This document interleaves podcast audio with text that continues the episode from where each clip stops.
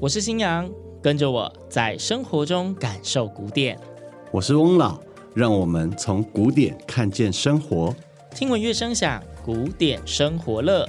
从捷运到我们这一家，从肖邦到爱尔加，让我们跟着音乐乐一下。本系列节目获教育部终身学习经费补助，欢迎收听。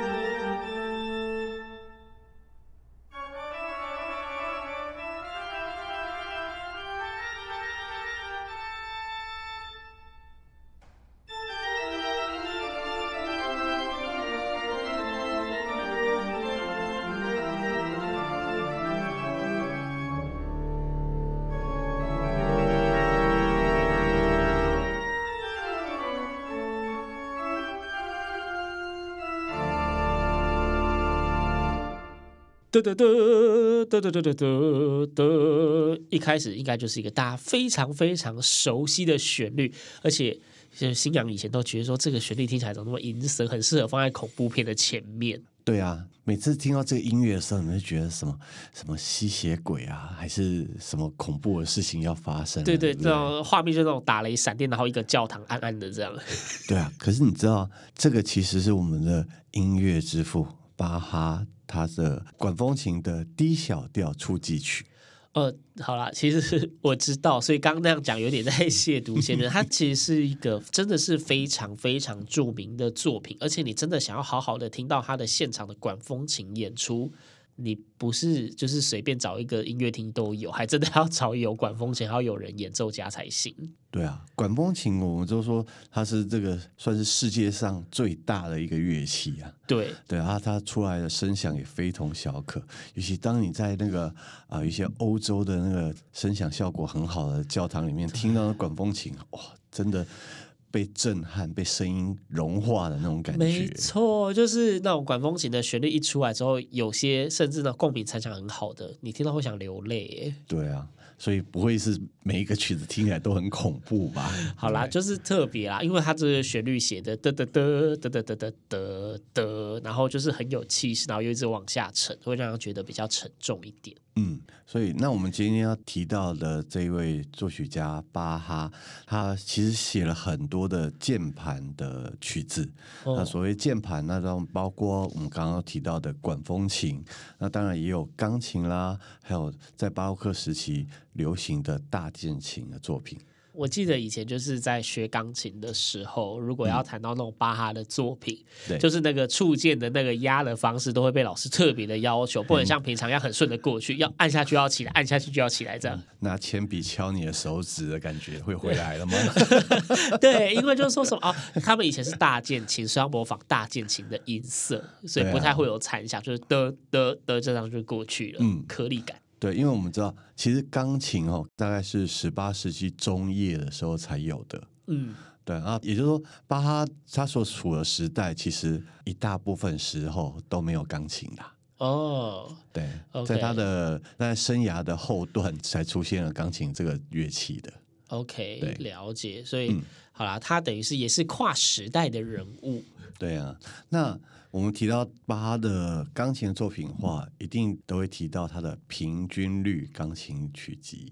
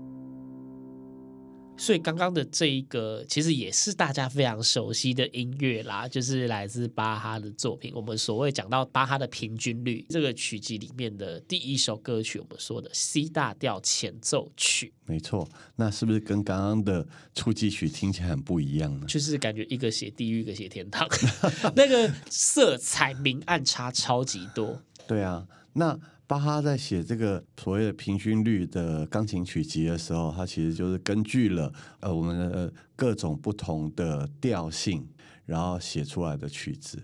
而这首 C 大调的前奏曲呢，你去听它前面的一开始的音阶都是哆咪嗦哆咪哆嗦咪哆，都是哆咪嗦哆的，就是这个 C 大调的音阶。对。可是你知道这个曲子其实除了听起来很柔和、很优美之外，我们后来还有一位法国的作曲家古诺，他根据了这个曲子，然后给他加了一个旋律上去，而变了一首新的曲子，叫《圣母颂》阿维玛利亚。我相信讲到这个圣母颂，或许刚刚我们在听这个 C 大调前奏曲的时候，旋律得得得得得得得得一出来，嗯，就会有人想要接着唱歌词。对，但它其实是两个相差了超过一百年以上的作曲家。合力完成的曲子，跨世代共同完成这一首圣母颂。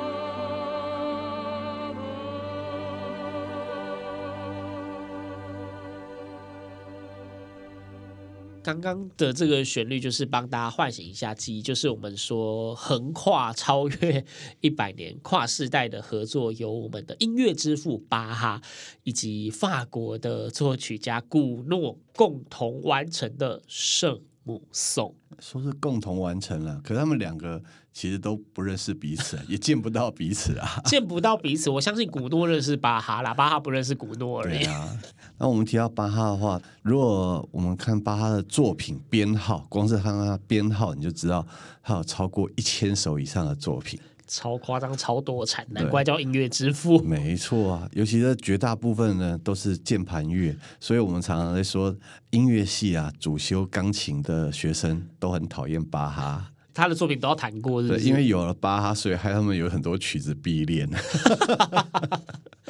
也可以称作是键盘音乐之父了吧？对，但是我们这样讲，虽然好像说是讨厌，但其实是一个开玩笑的方式啦。相信啦，还是尊重，或者说对他来说是一个。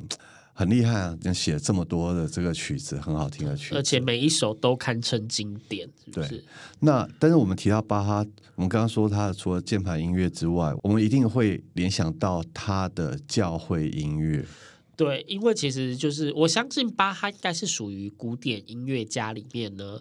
诶，大家相对了解比较多，因为音乐课一定都会讲过，不管在哪一个时期的音乐课，所以都会谈到说他以前是在教会里面担任职务的。对，那他曾经在一些城市里面担任所谓的教会的乐长。那所谓的乐长，跟我们现在认知，好像说哦，你不是就是什么教会师班的指挥吗？什么？哎，他除了要训练教会师班之外，他可能甚至于整个教区，他们要用的、要唱的、要演奏的曲子，都要由他来安排，甚至由他来谱写。就是一个艺术总监兼音乐总监兼驻团作曲家的概念。对，还要兼指挥，哎，只差没有唱而已了。对，就是什么都要来，万能。对，那我们提到他的教会音乐的话，我想要特别介绍的是他的教会清唱剧。教会清唱剧，嗯，所以教会的清唱剧，当然以巴哈的工作形态来说的话，当然主要都是为了在教会里的礼仪所使用的。嗯。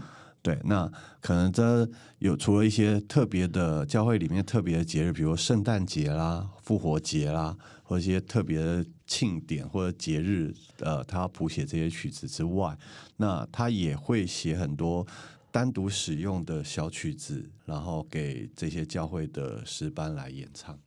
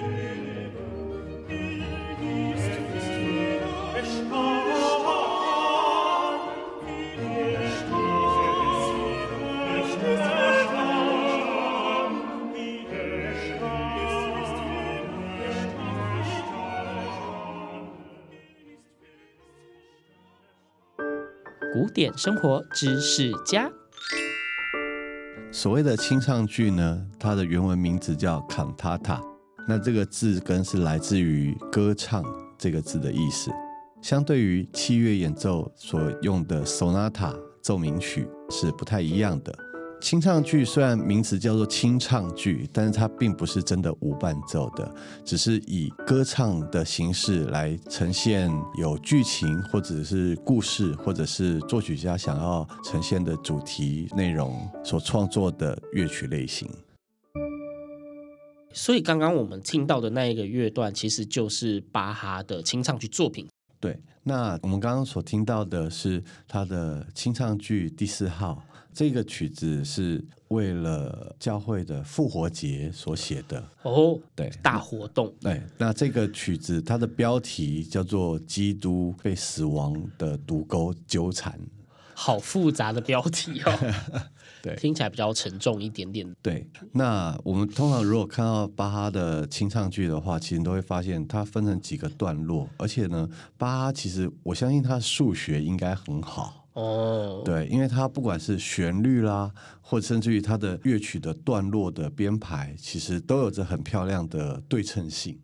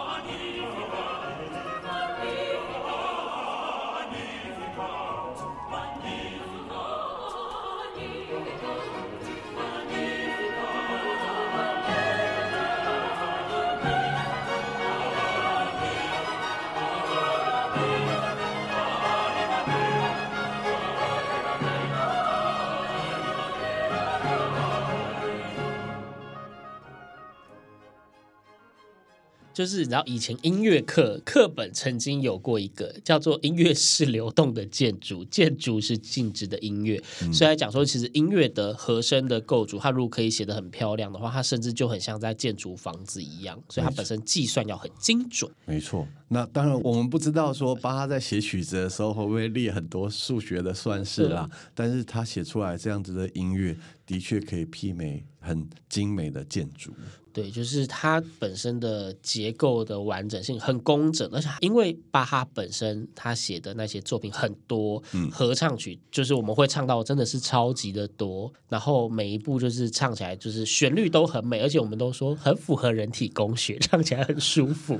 不过你说唱起来很符合人体工学，这个我们可能要稍微厘清一下，因为两三百年前的人体工学跟现在其实有一点点不太一样。呃，包括用的乐器会不太一样，然后包括我们在演唱的习惯上面也会很不一样。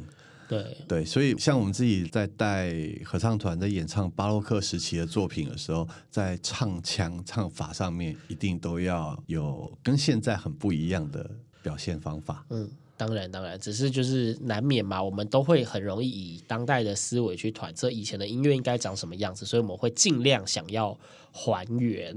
当然了，那现在有很多呃古乐团在考究这些比较有年代的这些音乐的这些团体，都是一个很特别的学问呢。对，然后其实我相信，就是各位听众在生活中啊，我们比较常您会熟悉的古典乐，当然器乐曲。我们说什么协奏曲、交响乐，然后合唱曲。但是刚刚我们今天所提到的这个清唱剧，应该是相对前面的那几样来说，大家比较没有这么熟悉的乐曲种类。嗯，不过清唱剧虽然我们觉得好像跟我们很有距离，可是如果你去听听几部巴哈的不同的清唱剧的话，你就会发现其实可以看到完全不一样的巴哈的风貌哦。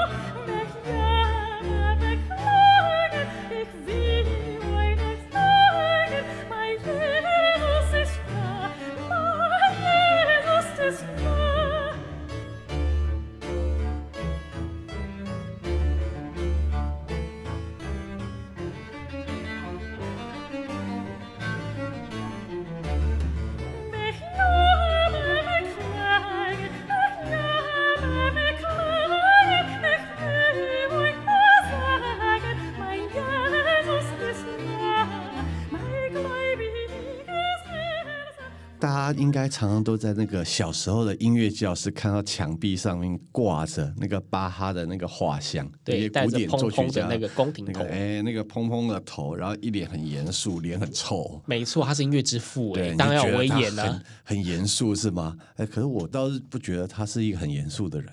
这么说，如果那么严肃的人的话，那我想问你，你知道巴哈有几个小孩吗？对。对啊，严肃的人跟小孩有什么关系？这就是夜晚的活动。好啊，几个几个？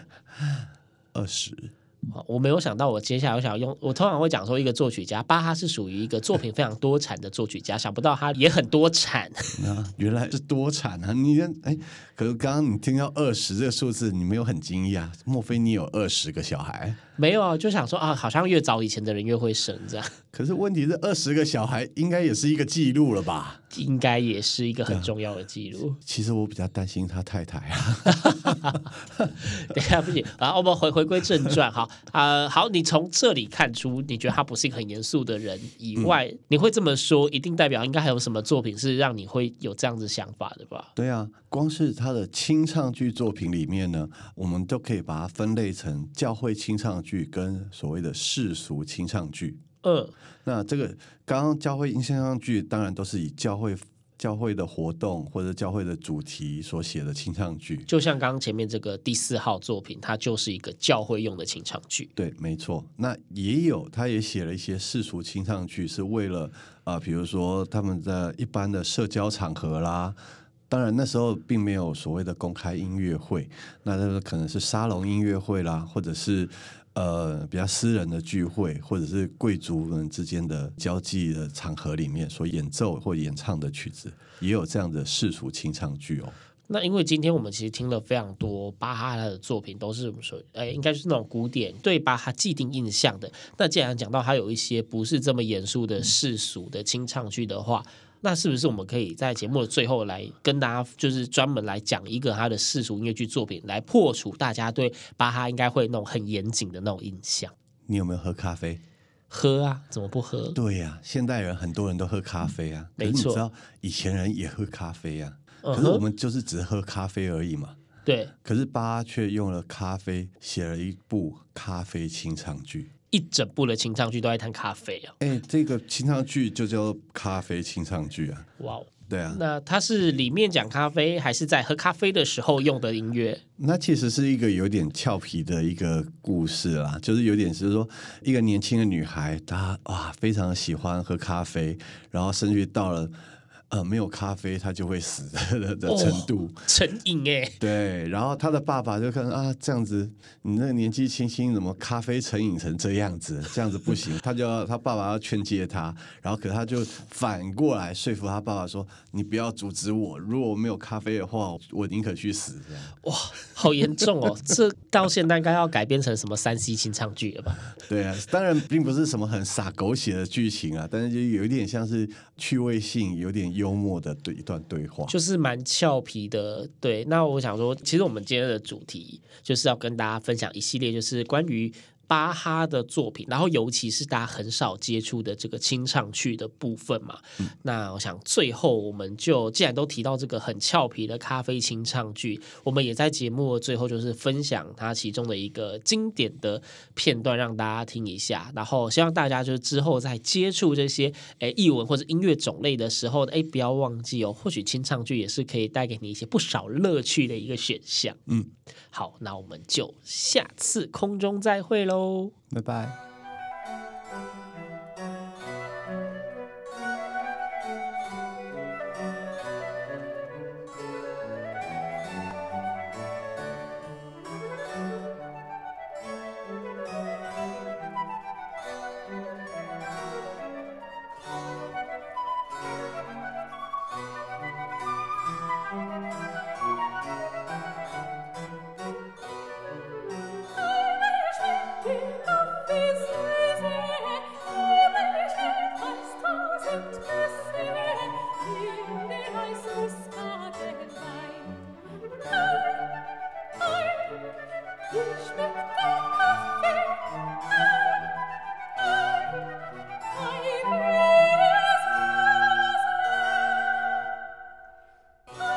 して